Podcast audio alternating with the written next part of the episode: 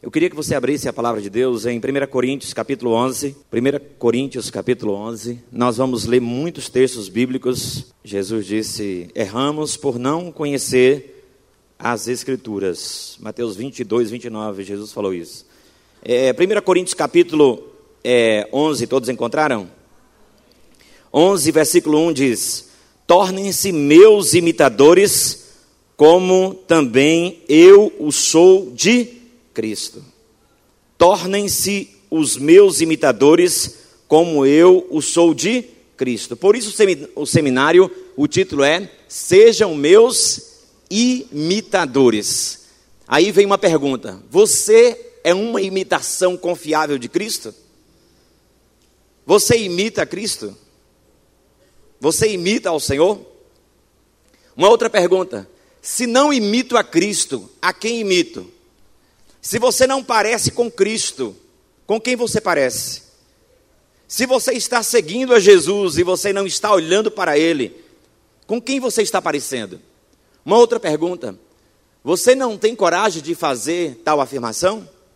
Você tem medo de fazer essa afirmação porque parece uma afirmação presunçosa, orgulhosa. Olhe para mim, olhe para mim, ele está dizendo. Olhe para mim como eu estou olhando para Cristo pode imitar a minha vida aonde eu imito a Cristo. Muitas vezes nós não temos esta autoridade porque realmente não existe vida em nós. Mas quando Paulo ele afirmou esta declaração, na verdade ele não estava de forma nenhuma sendo presunçoso. Você vai ver o tempo todo o apóstolo Paulo falando da graça de Deus. O que ele estava dizendo é o seguinte: olha, eu sirvo ao Senhor, eu sigo ao Senhor. E eu quero que também vocês olhem para mim, podem me seguir. Isto é convicção. Hoje nós vamos falar sobre de perseguidor da igreja a seguidor de Jesus. Você não vai entender, o apóstolo Paulo é conhecido como o apóstolo da graça, é conhecido também como o apóstolo dos gentios, o apóstolo das gentes, o apóstolo dos povos. Você não vai entender a graça de Deus na vida do apóstolo Paulo se você não entender o passado dele. Por isso que ele, o tempo todo, diz ele, ele larga o currículo da religião, ele larga toda a herança que ele recebeu dos seus pais, ele larga a lei como centro de salvação e ele abraça Cristo. Ele tinha um nome. O nome do apóstolo Paulo era Shaul, era Saul, era Saulo. Saulo vem da onde? Paulo era de que tribo? A Bíblia diz que Saulo, ele era da tribo do rei Saul tribo de Benjamim. Os pais de Saulo, sendo judeus, em homenagem e em consideração a Saul, colocou o nome do seu filho Saul. O nome de Paulo é Saul, tanto é que se você tiver uma Bíblia hebraica aí, você vai ver não Saulo, você vai ver Saul, mas a pronúncia é Saulo. Este era o seu nome judeu, mas ele tinha um outro nome, um nome romano. E você vai ver que o apóstolo Paulo, ele gostava mais de ser chamado de Paulo e não de Saulo. Talvez até para esquecer aquele passado dele. Cartas dele, ele não assina como Saulo, ele sempre assina como Paulo. Ele quer ser chamado como Paulo, até mesmo pelo nome, pequeno, né? Porque ele se acha um ser pequeno.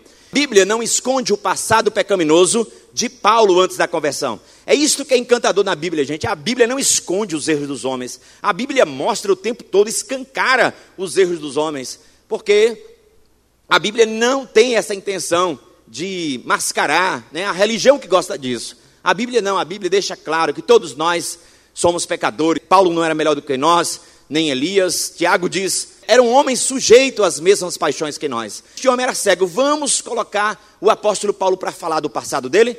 Olha o que este homem vai falar do passado dele. Preste atenção. Preste atenção o que Paulo fala do seu passado. Vamos ouvi-lo. Em Atos 22, 4, ele diz o seguinte: persegui os seguidores deste caminho. Naquela época, os cristãos não eram ainda chamados de cristãos.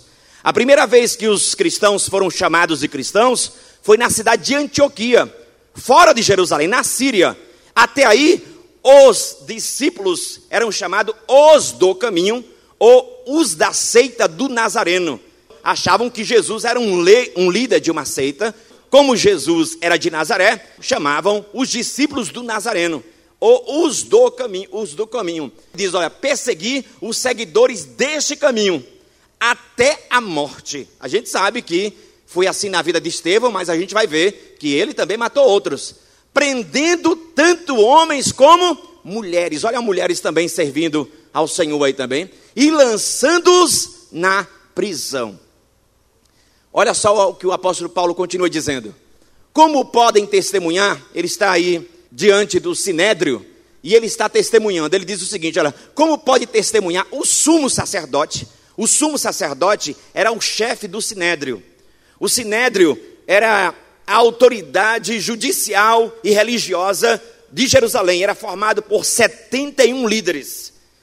Líderes, anciãos, escribas e fariseus. E o líder desses 71 era o sumo sacerdote. O sumo sacerdote, que era Caifás na época de Jesus e ainda é Caifás na, na época de Paulo, ele está dando testemunho dizendo: olha, como podem testemunhar o sumo sacerdote, que é Caifás, e todo o conselho, que é justamente o sinédrio, de quem cheguei a obter cartas para seus irmãos em Damasco, mostrando que ele foi perseguir os cristãos em Damasco, e fui até lá, a fim de trazer essas pessoas a Jerusalém como prisioneiras para serem punidas. Então ele pegou carta de extradição para se encontrasse os cristãos que fugiu de Jerusalém e foi para Damasco, a 240 quilômetros, pudesse arrastar essas pessoas até Jerusalém. Ele diz o seguinte: olha, eu estava convencido, olha que ele fazia isto, gente, ele fazia isto julgando estar fazendo um favor a Deus. Ele não cria de forma nenhuma que ele estava errado. Quando o apóstolo Paulo matava os cristãos, por quê? Porque ele acreditava que Jesus era uma farsa. Que Jesus, porque a Bíblia diz o quê? Maldito todo aquele que for pendurado no madeiro. Como Jesus morreu numa cruz, ele acreditava o seguinte: olha, é impossível que este homem seja um eleito de Deus. Ele é um falsário, como já tinha surgido muitos dizendo que eram Cristo. O apóstolo Paulo, quando ele perseguia os discípulos, ele queria que realmente o verdadeiro Jesus aparecesse não sabendo ele que aquele que morreu na cruz era justamente o verdadeiro. Ele diz: Eu estava convencido de que deveria fazer todo o possível para me opor ao nome de Jesus. Ele estava convencido disso, o Nazareno. E foi exatamente isto que eu fiz em Jerusalém. Com a autorização dos chefes, dos sacerdotes, lancei muitos santos na prisão, e quando eles eram condenados à morte, eu dava o meu voto contra eles. Não está falando só de Estevão Está falando de muitos santos que ele lançou na prisão e que ele deu o voto para que aquela pessoa morresse, como o capitão daqueles soldados que perseguiam os cristãos.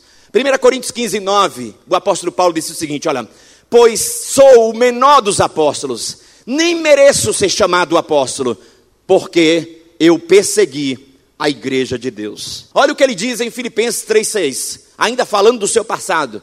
Quanto ao zelo, eu persegui a igreja.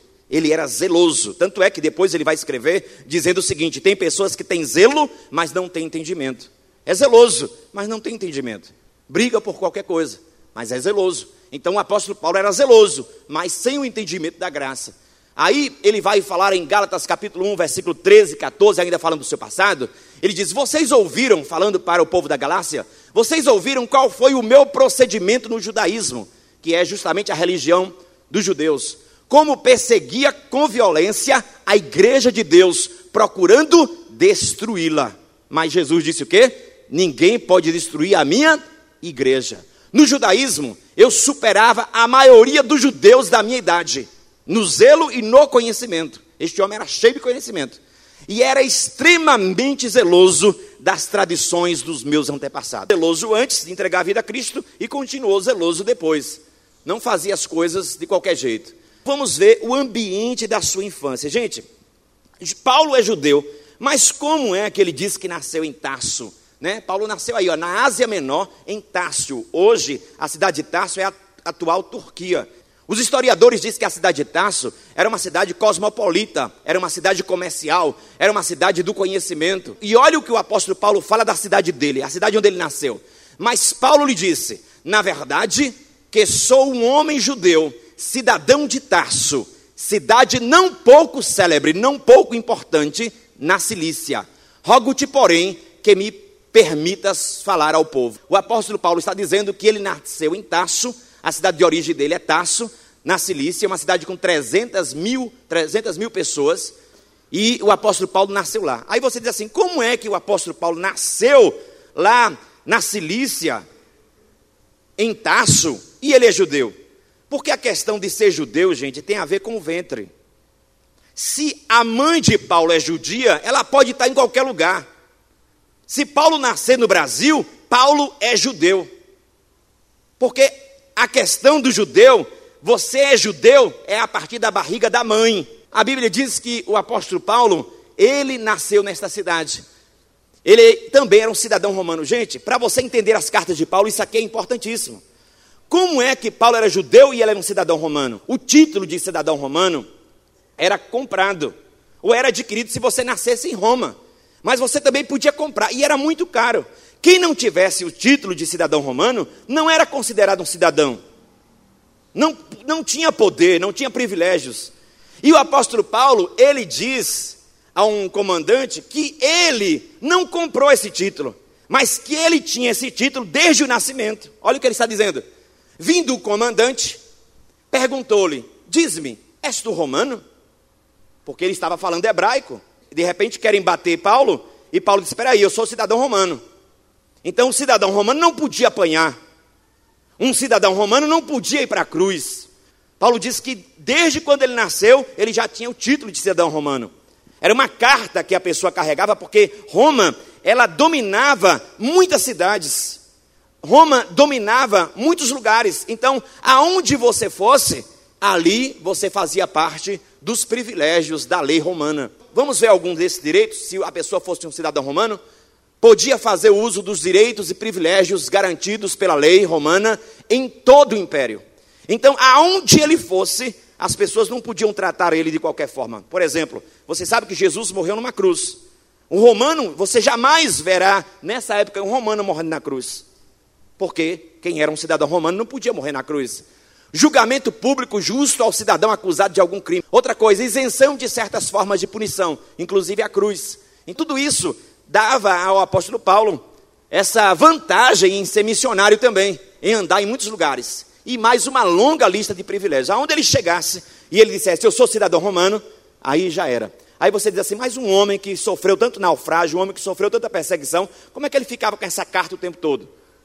Mas tinha outras formas dos romanos saberem se o apóstolo Paulo era um cidadão ou não. E se a pessoa mentisse, a pessoa era morta. Seus pais eram judeus. Ele fala o seguinte: olha, circuncidado no oitavo dia, como é costume dos judeus, circuncidar o filho, cortar lá o prepúcio do órgão genitor masculino, filho de descendência de Israel, ele é filho de descendência de Israel, os pais dele são israelitas, da tribo de Benjamim, que é justamente a tribo de Saul, hebreu de hebreus, quanto à lei, fui fariseu, fazia parte da seita dos fariseus. Agora vamos ver a formação deste homem. Às vezes a gente vê assim, como Deus usou este homem, Deus usa o que você tem. Este homem era um homem preparado. E vamos ver a formação dele. Preste atenção. A formação básica recebida de qualquer menino judeu era o seguinte: primeiro, a educação do judeu é dentro de casa. Então, a primeira educação que o apóstolo Paulo recebeu desde criancinha, lá em Taço, foi através dos pais, não foi através da sinagoga e não foi através da escola, como a gente faz hoje. Primeiro é em casa, vai aprender em casa. Segundo, na sinagoga do bairro, presta atenção, porque para os judeus, Deus só mandou construir o templo em um lugar, que foi no lugar onde Isaac foi sacrificado, lá no Monte Moriá. Que depois Davi comprou por preço caro ele disse, quando quiseram dar a ele, ele disse: não, comprou lá o terreno de Araúna.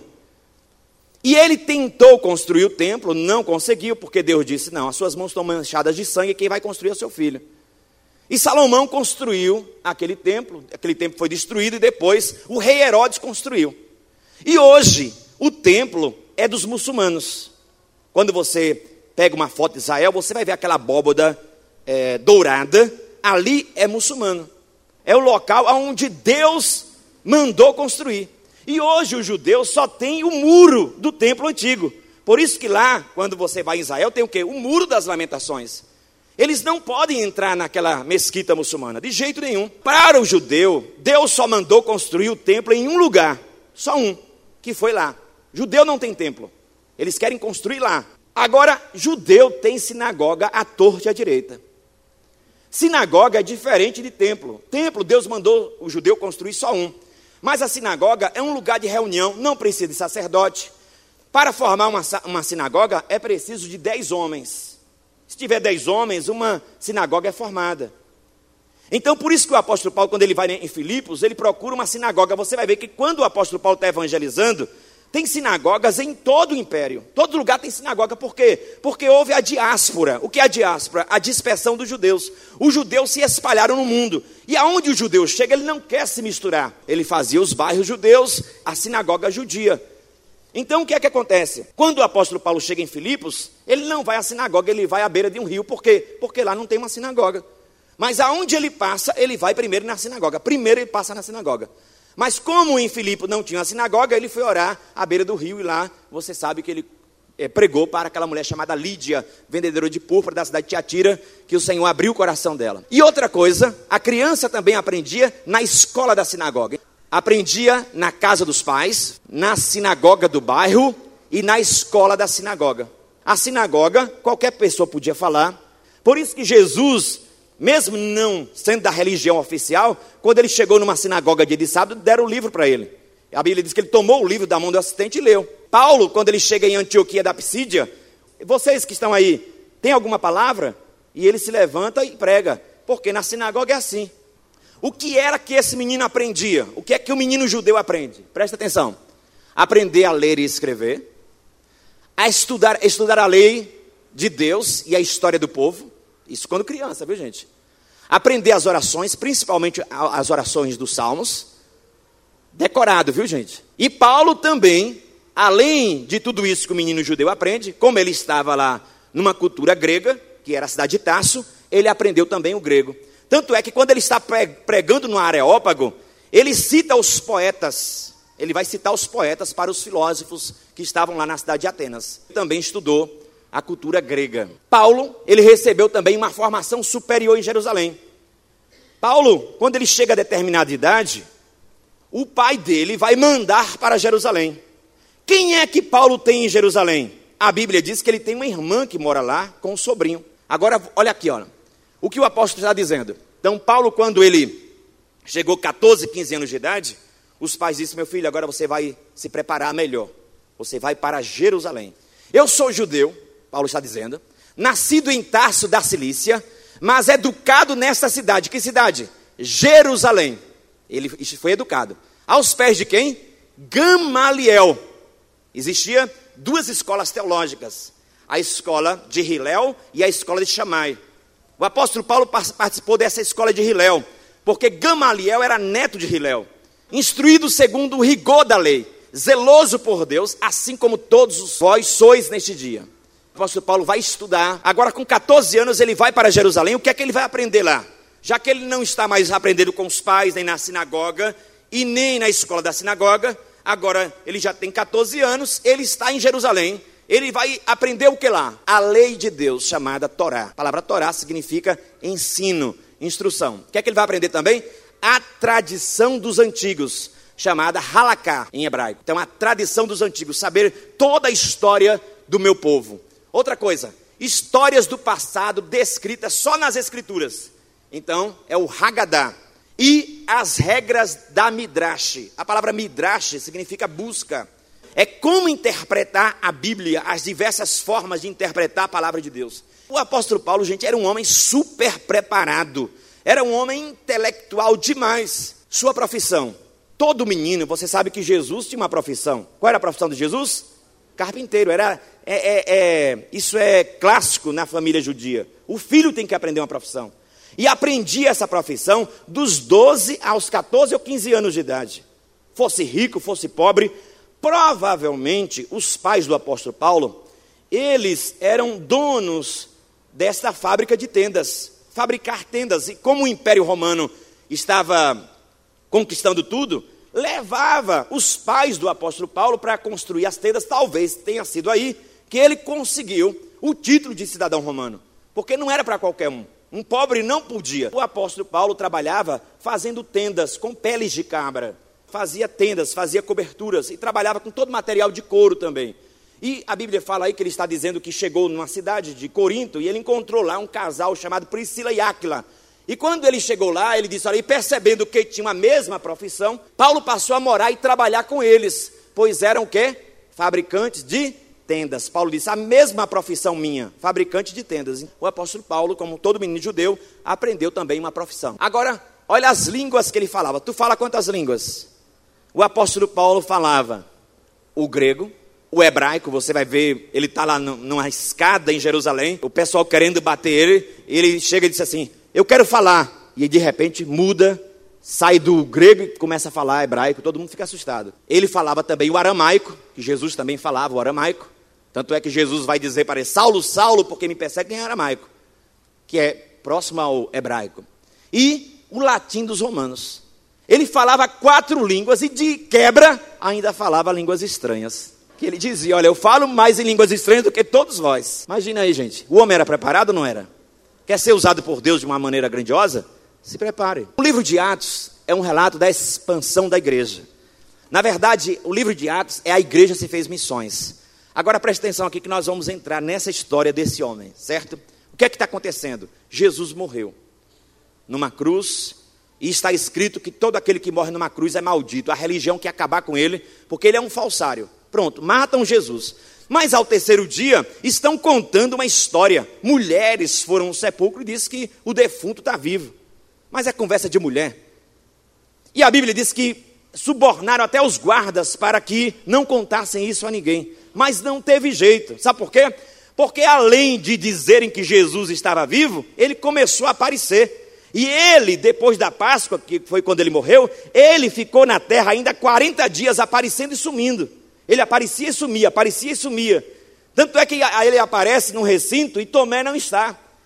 E aí, depois, quando ele aparece de novo, Tomé chega, os discípulos disseram: Nós vimos o Senhor. Ele disse: Eu duvido. Eu duvido, se eu não colocar minha mão no lado onde a lança passou, eu não acredito. A Bíblia diz que oito dias depois Jesus apareceu e foi para quem? Para Tomé. Tomé, pegue aqui, veja que sou eu. Tomé caiu por terra e disse: Senhor meu e Deus meu, tenha misericórdia. Mas ele passou ainda 40 dias aqui na terra, depois que ressuscitou, sumindo e aparecendo. Ele aparecia na hora que ele queria e sumia. Só que aconteceu o seguinte: lá em Atos capítulo 1, fala que depois de 40 dias, Jesus tinha dito aos discípulos o que? Olha, vocês não vão sair de Jerusalém. Jesus já tinha dito que era necessário que ele subisse. Porque se ele não subisse, o Espírito Santo não poderia vir. Ele disse: é necessário que eu vá. É necessário que eu vá, mas vocês não vão ficar órfãos. Eu vou enviar o Espírito Santo. E a Bíblia diz, gente, que certo momento Jesus ele apareceu e de repente ele começou a subir nas nuvens. Começou a subir e sumiu nas nuvens. E quando ele sumiu nas nuvens, a Bíblia diz que depois que ele apareceu, mais de 500 irmãos ainda viram ele. Depois que ele sumiu nas nuvens, apareceu dois homens vestidos de branco, dois anjos. E os anjos disseram assim: Homens galileus, para os discípulos, por que estáis contemplando as alturas? Porque Jesus sumiu naquela hora. Porque Jesus fez questão de subir para mostrar: olha, agora não vou aparecer mais. Eu apareci durante 40 dias, mas agora eu vou sumir de verdade. Estou indo. E some. Só que os anjos aparecem e dizem: Por que vocês estão olhando para as alturas? Esse Jesus que dentre vós foi elevado ao céu, retornará do mesmo modo como o viste subir. Jesus voltará. Jesus voltará mas façam agora o que ele mandar, porque os discípulos tinham perguntado aí, Senhor, é nesse tempo que restaurarás o teu reino a Israel? Jesus disse: Não vos compete saber datas nem tempos. Vocês têm que ficar em Jerusalém, porque eu vou mandar o Espírito Santo. E a Bíblia diz, amados, que todos estes perseveravam unânimes em oração, juntamente com as mulheres, com Maria, mãe de Jesus, e com os irmãos dele. Olha, Jesus, quando ele passou 40 dias aqui na terra, a Bíblia diz que ele foi visto por cerca de 500 irmãos. Aí, depois de 40 dias, ele sobe. Agora vai acontecer o que? O Pentecostes. Pentecostes significa o que? 50. 50 dias depois da Páscoa. Penta. O que é que vai acontecer? só tem 120 pessoas reunidas. A pergunta é: cadê as 380? Não eram 500? Não tinham 500? Por que sumiram? Só tem 120 agora. E a Bíblia diz, amados, que agora aquela reunião ali, como eles faziam isso de costume, eles estavam orando e de repente, olha o que acontece. E ao completar-se o dia de Pentecostes, estavam todos reunidos num só lugar. E de repente veio da onde? Do céu, um barulho semelhante a um vento, soprando muito forte, e esse som tomou conta de toda a casa onde estavam assentados. E de repente foram vistas línguas repartidas como que de fogo. E eles começaram a falar línguas estranhas. E a Bíblia diz que eram nove horas da manhã. Como era a festa de Pentecoste, a cidade estava lotada de visitantes e de judeus helenistas, isto é, judeus de fala grega. A Bíblia diz que naquele momento ali, amados, quando aquele barulho começou ali dentro daquela sala, dentro do cenáculo, os homens que estavam lá de fora disseram: esses caras estão tudo maluco. Uma hora dessa, nove horas da manhã, tudo cheio da cachaça. E aí, amados, aquele Pedro que tinha negado três vezes, abriu a porta do cenáculo, saiu, olhou para a multidão e começou um discurso. Mas agora cheio do Espírito Santo. E a Bíblia diz que quando ele pregou a palavra de Deus, os corações dos homens se apertaram e eles perguntaram: Senhores, o que é que nós devemos fazer para sermos salvos? E aí o apóstolo Pedro diz: Vocês têm que crer em Jesus. E a Bíblia diz, amados, que naquele dia se converteram 3 mil pessoas. 3 mil pessoas se converteram. E naquele dia, um só dia, aquele homem prega e 3 mil pessoas se convertem.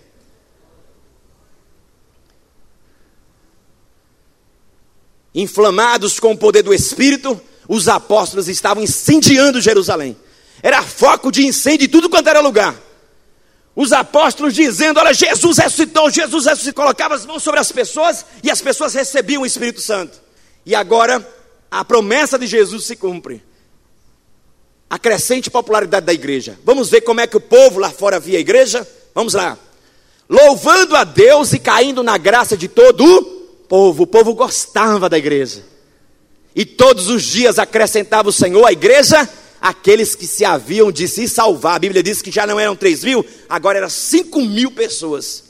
Quem é que está agora perturbado com essa multidão se convertendo, inclusive, líderes religiosos? Os religiosos estão perturbados, os chefes da religião. Quando estavam juntos, olha o que a igreja fazia. Eles perseveravam no ensino dos apóstolos. Ensino, ó, ensino, gente. Jesus mandou ensinar. Ensino na comunhão, que a palavra certa ali seria adoração, e o partir do pão, que é comunhão. Então, na adoração, no partir do pão e nas orações. Essas quatro bases da igreja. Quando eles estavam internamente, eles estavam fazendo isso aí. E a Bíblia diz que os que criam eram batizados. E já passam dos cinco mil. O que é que está acontecendo aqui? Aí, amados, os religiosos disseram: rapaz, a morte desse Jesus teve efeito contrário. A gente matou esse miserável, mas agora, depois de morto, que o negócio está crescendo. O que é que a gente vai fazer? E o pior é que o povo está dizendo que viu mesmo. Mas não tem jeito, gente. A igreja tinha nascido como corpo de Cristo. Porque Jesus já tinha dito: Eu edificarei a minha igreja, mas a igreja é corpo, e o corpo, como não tinha o Espírito Santo, não era ainda igreja. E a igreja se forma como o corpo de Cristo no dia de Pentecostes. É o corpo de Cristo na terra. O Espírito de Deus e os religiosos estão preocupados. O que foi que fizemos? Para que a gente matou aquele miserável? Agora ficou pior. E aí, amados, o Evangelho estava ameaçando o poder religioso constituído da época. Eles não sabiam o que fazer, porque se pegasse os apóstolos, batesse, aí o povo caía em cima deles. Então, eles tinham que estudar estratégias para perseguir a igreja. E aí começa uma perseguição, porque a Bíblia diz que é, é, Pedro e João vão entrando no templo, e lá tem um paralítico, e ele levanta o paralítico, começa a saltar, pular de alegria, e de repente ele, Pedro e João são chamados e são proibidos: olha, você não vai falar mais o nome de Jesus. Aí eles falam, sabe o que é que eles levam? Eles levam uma surra. Sabe por que não matam ele? Porque um homem chamado Gamaliel, justamente, esse mesmo, o que treinou o apóstolo Paulo, na hora que queriam matar Pedro e João, Pedro e João, na cadeia, na prisão, Gamaliel disse assim: Vem aqui, ouçam-me, não matem esses caras, porque se matar é pior. Você viu, matou Jesus, olha o que aconteceu, não mate. E a Bíblia diz que deram uma surra em Pedro e João. Era proibido falar de Jesus em Jerusalém. A perseguição tinha começado. E aí, amados, Gamaliel chega e olha o conselho que ele vai dar. Gamaliel disse: se este conselho, esta obra vem de homens, perecerá. Mas se é de Deus, não podereis destruí-los, para que não sejais porventura achados lutando contra Deus. Gente, cuidado, cuidado. Este povo pode ser um povo de Deus e a gente está perseguindo. E a Bíblia diz que resolveram não matá-lo, mas deram uma surra boa neles. Mas vamos ver qual foi a reação depois que bateram eles. Olha o que diz a palavra.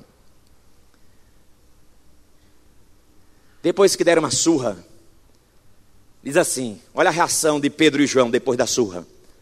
Os apóstolos saíram do sinédrio, quer dizer, do conselho lá, dos 71 religiosos, alegres por terem sido quê? Considerados dignos de serem humilhados por causa do nome de Jesus. Agora imagine se baixasse essa lei hoje aqui em Feira de Santana. É proibido falar de Jesus. É proibido reunir no nome dele. E aí, você continuaria falando? Tem gente que não está sendo proibido, não está falando nada, quanto mais se proibir. Não havia um lugar que um cristão pudesse se sentir seguro. Começou uma perseguição ferrinha em Jerusalém, gente. Ferrinha, ferrinha. Disse, olha, vamos acabar com essa brincadeirinha. Nós somos discípulos de Abraão, nós somos discípulos de Moisés. Essa seita, esse Jesus é um falsário. Porque, gente, a Bíblia diz que os judeus pegaram as profecias de Jesus para a segunda vinda e aplicaram para a primeira. Pensava que Jesus vinha como rei, como leão, que Jesus vinha com vara de ferro, mas eles leram a profecia da segunda vinda e eles confundiram tudo. Eles não entendiam que Jesus vinha primeiro como cordeiro. Não havia um lugar que um cristão pudesse sentir seguro. Agora estava proibido falar de Jesus em Jerusalém. E aí, eles reúnem e dizem: é preciso tomarmos decisões mais sérias. Aí o que é que acontece? Tem um jovem no templo, a Bíblia diz que as sinagogas, gente, dentro de Israel, existiam várias. Este homem aí, Estevão, participava da sinagoga dos libertos porque foram judeus que foram libertos do poder de Pompeu, um rei. Existia a da Cilícia, existia a sinagoga alexandrina. Eram judeus helenistas, isto é, judeus que falavam grego, que saíram na época, né, saíram de Israel, aprenderam grego, não sabiam hebraico e voltaram para Israel. Estavam retornando. Quando chegavam lá, como eles não falavam hebraico, eles abriam as sinagogas. Haviam várias sinagogas a, sinagoga da Cilícia, a sinagoga dos libertos, a sinagoga de Alexandria, várias sinagogas onde é, era diferente dos outros judeus, porque os outros judeus eles falavam aramaico e a cultura era hebraica, mas os helenistas não, eram judeus que falavam grego, a cultura era grega, mas eles chegaram para Jerusalém. E este homem aí é um deles.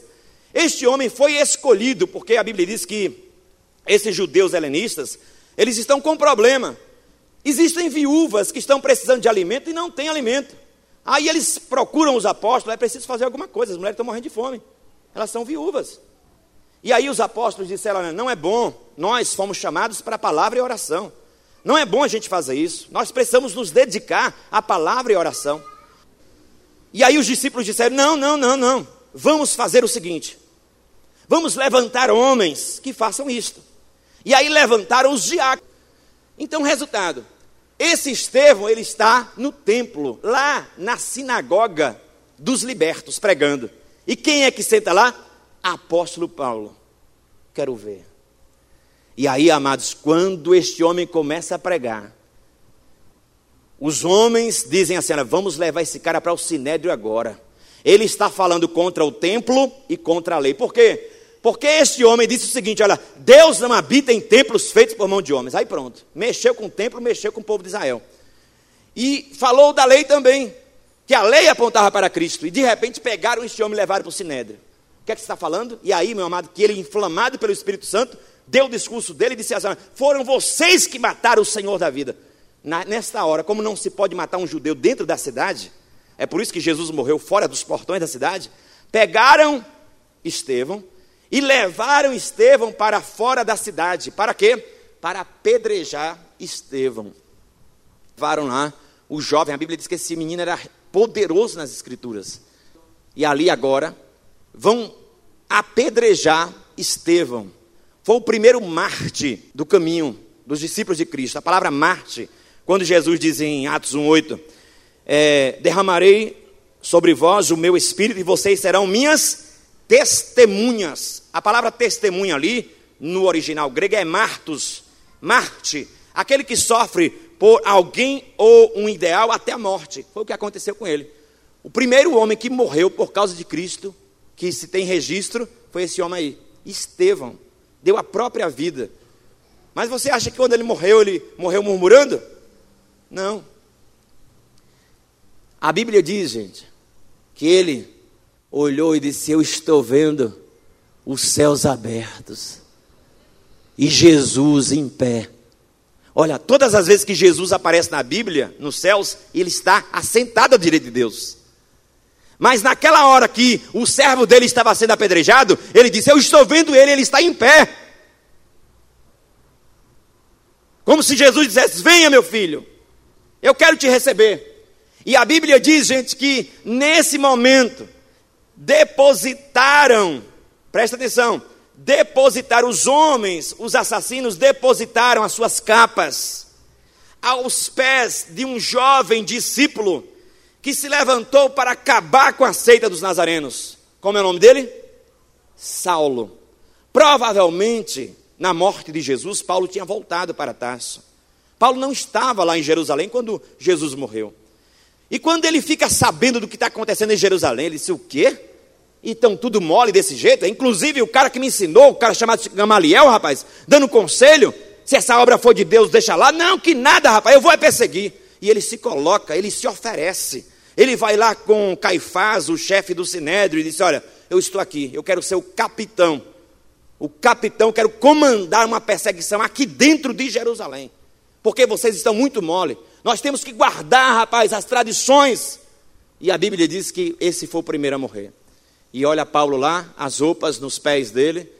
Isso aí, gente, foi um ponto primordial para que Paulo se convertesse. Na hora, porque provavelmente Estevão e Paulo se conheciam. Eles eram amigos.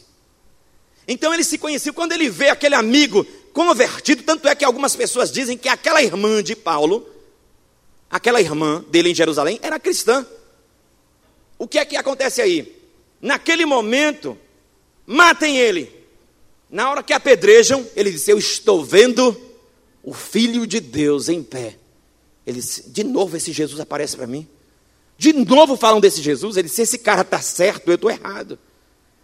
E aí é por isso que Jesus vai perguntar para Paulo: Dura coisa é para ti recalcitrar contra os aguilhões, quer dizer, a, o aguilhão na consciência, a consciência de Paulo começou a doer. Paulo não dormia mais depois dessa morte aí. Mas mesmo assim ele não parou. Ele não parou. Olha só o que Tertuliano, um dos pais da igreja, falou sobre o sangue dos justos. O sangue dos mártires é a semente da igreja. Quanto mais mata o cristão, mais a igreja cresce. Não adianta. Se você estudar história, você vai ver. Quanto mais perseguia, mais a igreja cresce.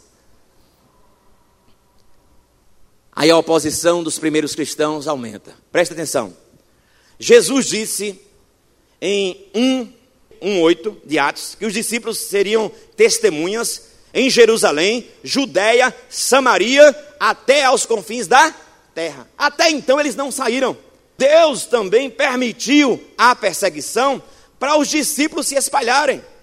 Porque, gente, o evangelho não é uma seita que tem que ficar só para um povo. O judaísmo é do judeu. Mas o evangelho é universal. Jesus disse: de por todo mundo. E aquele povo não obedecia, ficava só em Jerusalém. Então foi preciso uma perseguição, começaram a perseguir os cristãos, não tinha um lugar que eles pudessem se esconder. E aí, olha o que acontece. Também Saulo consentia na morte dele. Na morte de quem? Estevão. Presta atenção. Depois da morte de Estevão, o que, é que vai acontecer? E fez-se naquele dia uma grande perseguição contra a igreja. Pronto. Agora começou a grande perseguição. Que estava em Jerusalém. E todos Todos foram o quê? Dispersos. Mais uma diáspora, mais uma dispersão.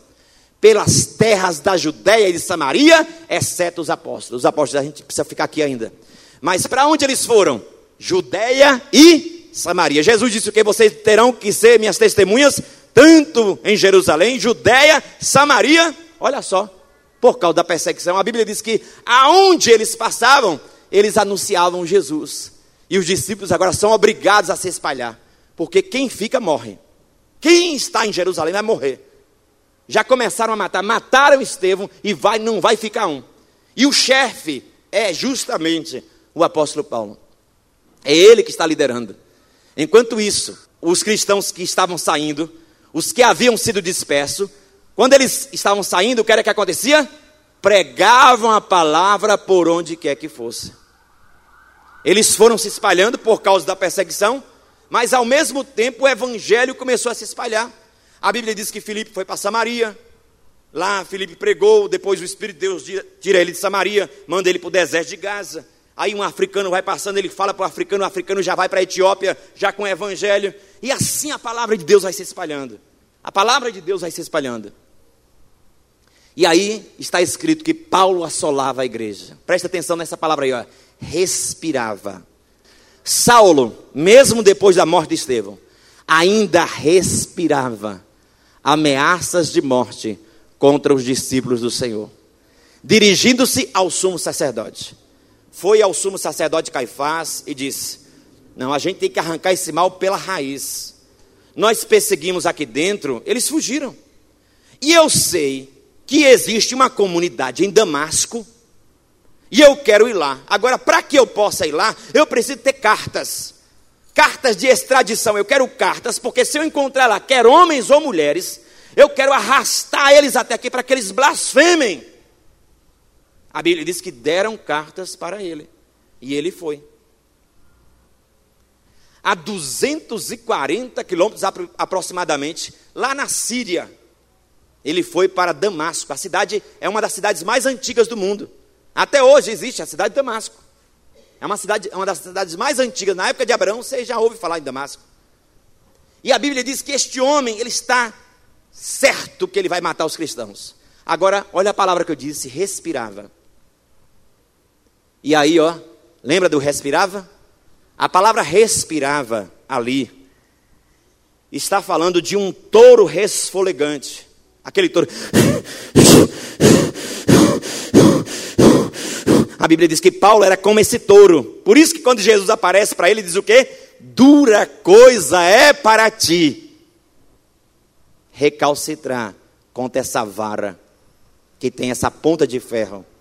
Que era uma vara justamente que o vaqueiro usava para mexer com o touro que era teimoso, obstinado. Por isso que Jesus vai dizer isso. Por quê? Porque ele era como um touro selvagem. Quem ele encontrar, ele vai matar. E agora? Você tem coragem de evangelizar um homem desse? Você tem coragem? É, irmãos, tem jeito para todo mundo. Tem jeito para todo mundo. Teve jeito para o apóstolo Paulo? Esse homem era terrível. Ele era um touro. Mas o touro vai ter um encontro agora com o toureiro verdadeiro. E aí ele viaja a 240 quilômetros. Sai aí de Jerusalém e vai lá para a Síria. E a Bíblia diz, gente, que era cerca de meio-dia. Isso quer dizer o quê? ele tem pressa. Meio-dia, meu irmão, sol estourando. Mas ele quer matar, ele é um touro resfolegante. E quando ele chega próximo do portão da cidade, ele vê aquelas palmeiras, ele olha a cidade e diz: não vai ficar um, vamos matar todos. Só que quando Jesus marca um encontro com a gente, muitas vezes ele não avisa.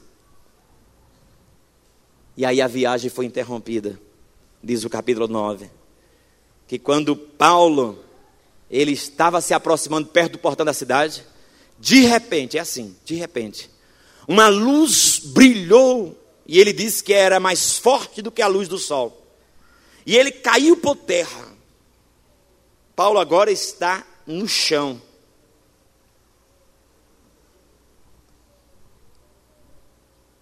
A Bíblia diz que os que estavam à sua volta também viram a luz.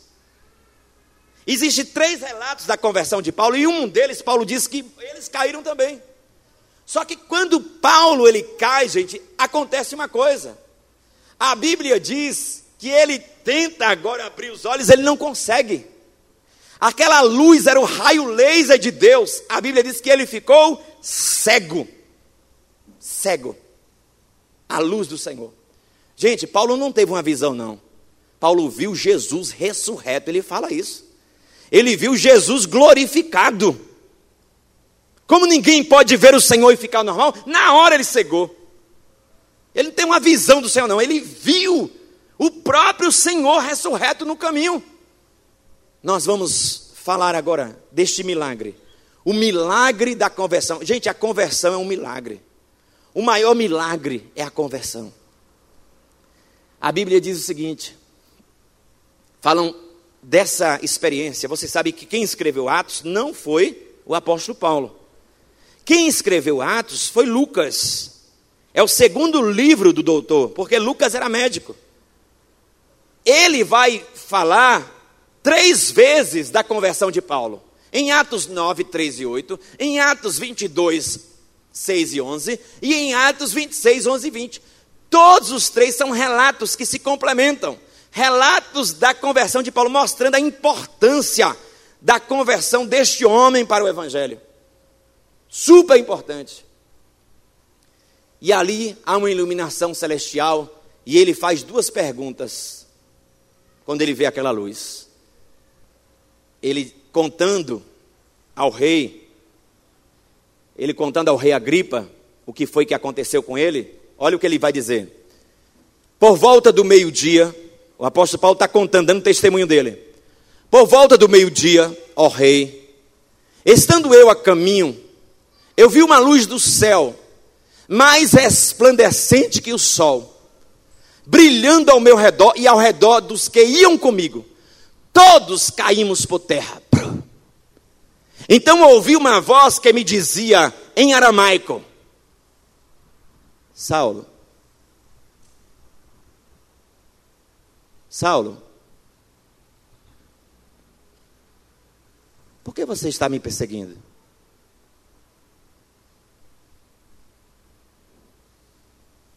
Resistir ao aguilhão só vai lhe trazer dor. E é por isso que o apóstolo Paulo ficou confuso, porque aquele Senhor não tratou Paulo com vingança. Não apareceu para destruir, porque o Senhor podia fulminar o apóstolo Paulo. Mas disse: O que é que está acontecendo? Saulo, por que você está me perseguindo?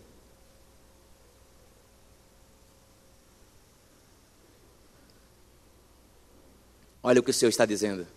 Isso é um aguilhão, era uma vara de dois metros e meio com uma ponta de ferro. O Senhor está dizendo: você não está percebendo que você só está se furando, você só está se machucando. Você não vai resistir. Você está lutando com um ser que é mais forte do que você. Eu sou mais forte, eu sou maior do que você. Você não me conhece, Saulo, você está se furando todo.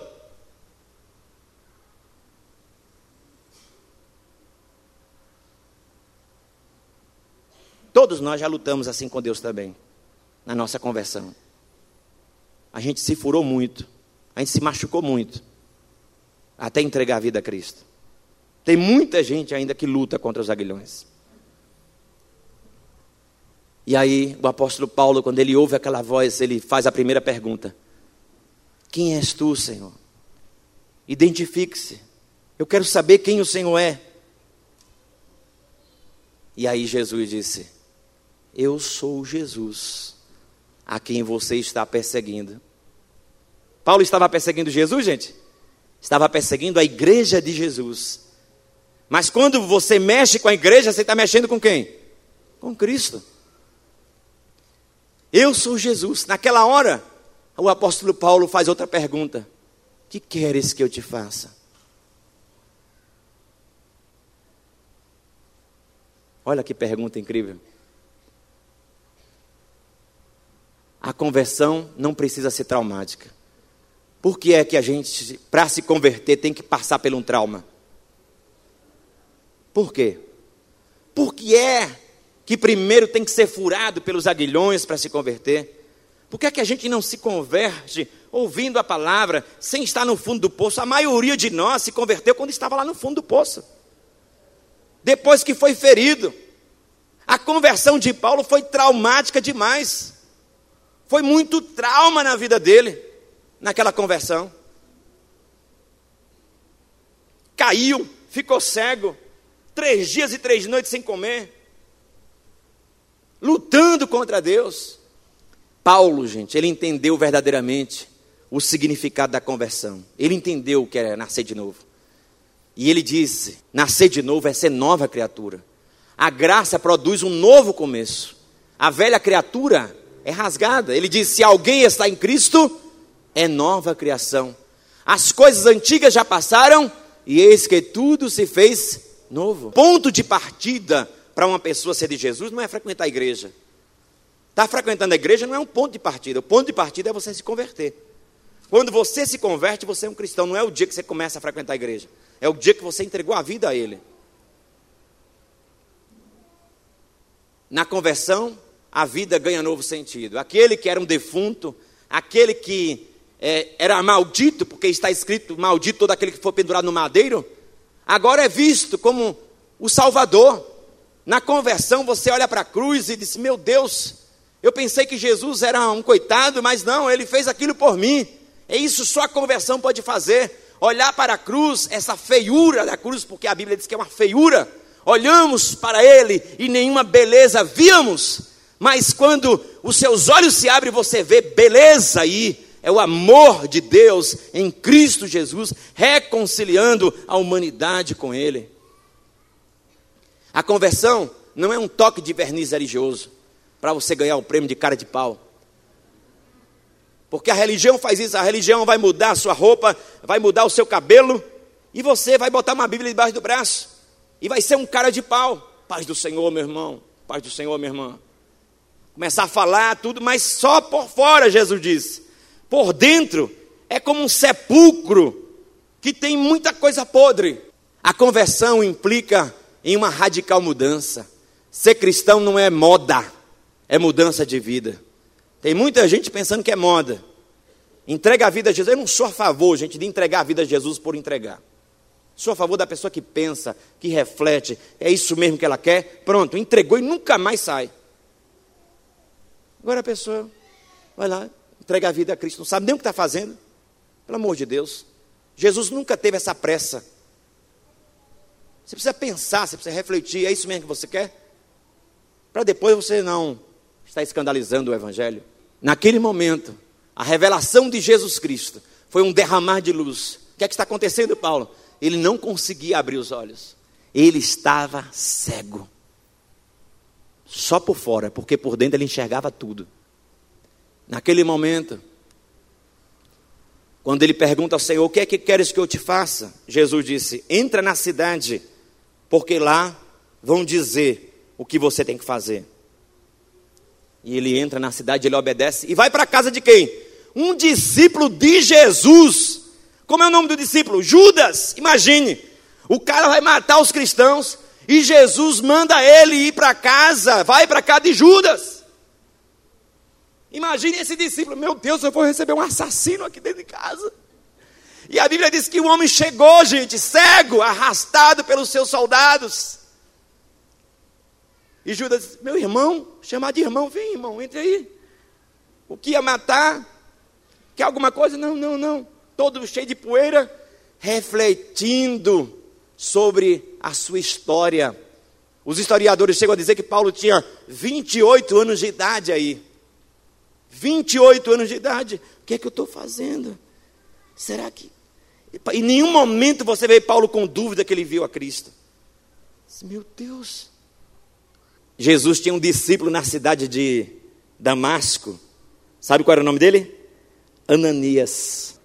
Esse homem estava se escondendo na cidade, de repente o Senhor chega para ele e disse: Ananias, sim, Senhor, eu quero que você vá à rua chamada direita. Até hoje tem essa rua em Damasco. Eu quero que você vá à rua chamada direita. Olha os detalhes. Você vai na casa de um homem chamado Judas. Lá você vai encontrar um homem chamado Saulo. Ele está orando. Olha os detalhes. Rua chamada direita. O nome do discípulo do dono da casa é Judas. O nome do cara que você vai encontrar é Saulo. E ele está orando. Aí, naquele momento, Ananias disse: Senhor, o senhor não tem zap, o senhor não tem Facebook, o senhor está desinformado. O senhor não sabe quem é esse homem. Esse homem veio matar a gente aqui. Sabe o que foi que o senhor falou? Vai. Vai sem questionar. Porque este homem que eu estou mandando você ir lá é o meu vaso escolhido. E eu escolhi ele para levar o meu nome às gentes e aos governadores da terra. E eu vou mostrar a ele o quanto ele deve sofrer por causa do meu nome. E a Bíblia diz: E Ananias foi. Ananias obedeceu. E quando Ananias chega naquela casa, gente, encontra aquele homem lá no canto, só que o Senhor já tinha dito para Paulo: Paulo, vai chegar aqui um homem chamado Ananias, ele vai orar por você. Você pode repetir comigo assim? Diga: Deus trabalha dos dois lados da linha. Quando Deus manda você fazer uma coisa, pode fazer, porque Ele já fez lá do outro lado. Pode ir. E o Senhor disse: Vai, Ananias. Mas o Senhor já tinha dito: Paulo, vai chegar um homem aqui chamado Ananias, ele vai orar por você. E aí Ananias chega, quem sabe ainda, ainda tremendo um pouco, porque não é porque Deus mandou que você não tem medo nenhum. É Saulo? Sim, sim, sim. Quem é? Saulo, eu sou o seu irmão. Olha só que coisa tremenda. O abraça-me aí, por favor. Ministério abraça.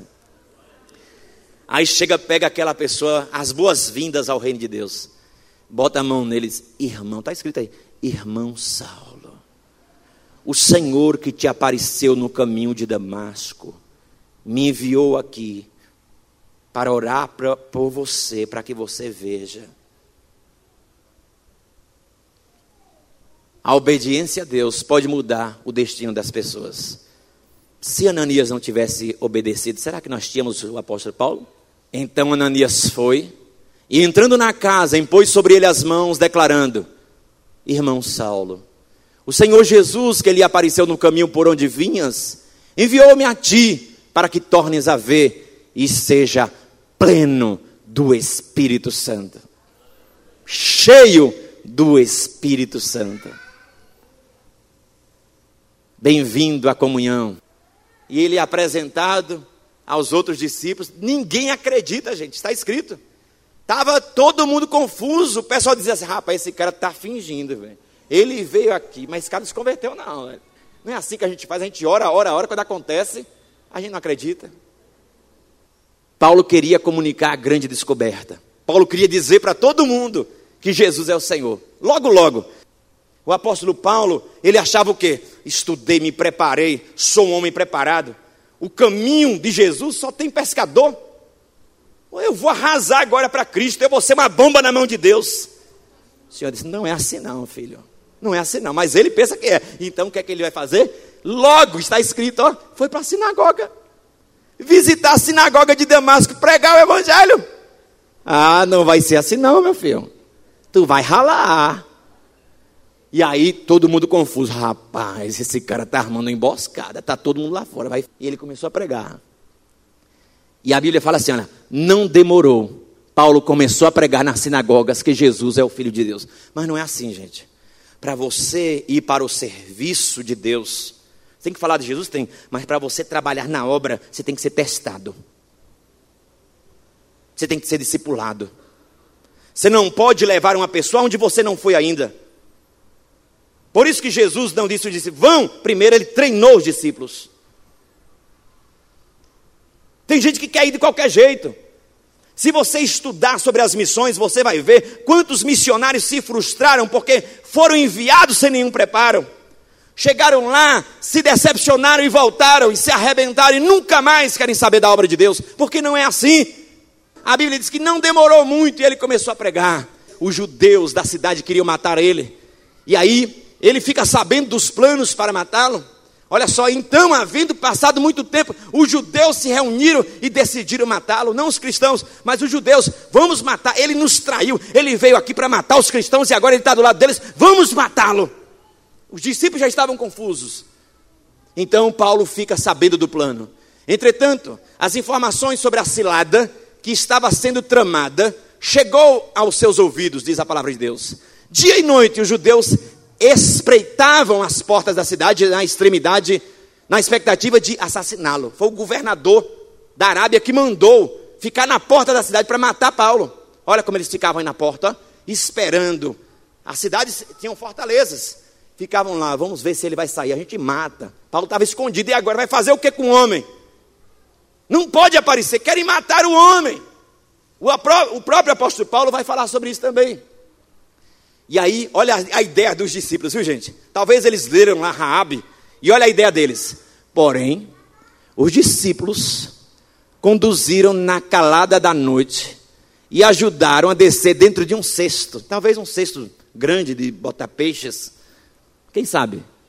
Através de uma abertura que havia na muralha da cidade. Levar, o homem entrou pelo portão e agora está saindo pelos fundos. Olha só, desceram ele no cesto, está escrito para fugir, porque queriam matar o homem. O perseguidor começou a ser perseguido. Vai, Paulo, vai, vai, vai, vai, vai. Na calada da noite. Vai, vai, vai, vai. Essa corda vai quebrar. Não quebra, não, vem, vai. Desce logo, rapaz. Desce logo. Tá bom, irmãos, Pai do Senhor, Pai do Senhor. Olha o que Paulo vai dizer. Em Damasco, Paulo está falando para os coríntios, em Damasco, o governador da cidade, sob a autoridade do rei da Aretas, lá da, da Arábia, vigiava a cidade dos Damascenos com o firme propósito de prender-me. Todavia, através de uma janela, desceram-me muralha abaixo, dentro de um cesto, e assim fui livrado das mãos dele. O apóstolo Paulo, se você ler o livro de Atos, vai dizer agora que o apóstolo Paulo, quando ele foge da cidade, ele vai para Jerusalém. Só que você precisa aprender uma coisa: a Bíblia explica a Bíblia. Quem escreveu o livro de Atos não foi Paulo, foi Lucas. Então Lucas ele resumiu, mas na verdade, quando Paulo sai de Damasco, ele não vai para Jerusalém. Olha para onde ele vai. Presta atenção. Ele vai para onde? Os discípulos foram treinados por Jesus quantos anos? Os discípulos foram treinados por Jesus quantos anos? Vamos ver.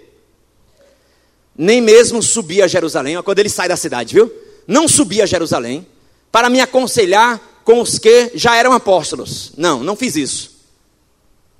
Mas, sem me deter, segui rapidamente para a Arábia. Arábia é o deserto, gente. E depois retornei a Damasco.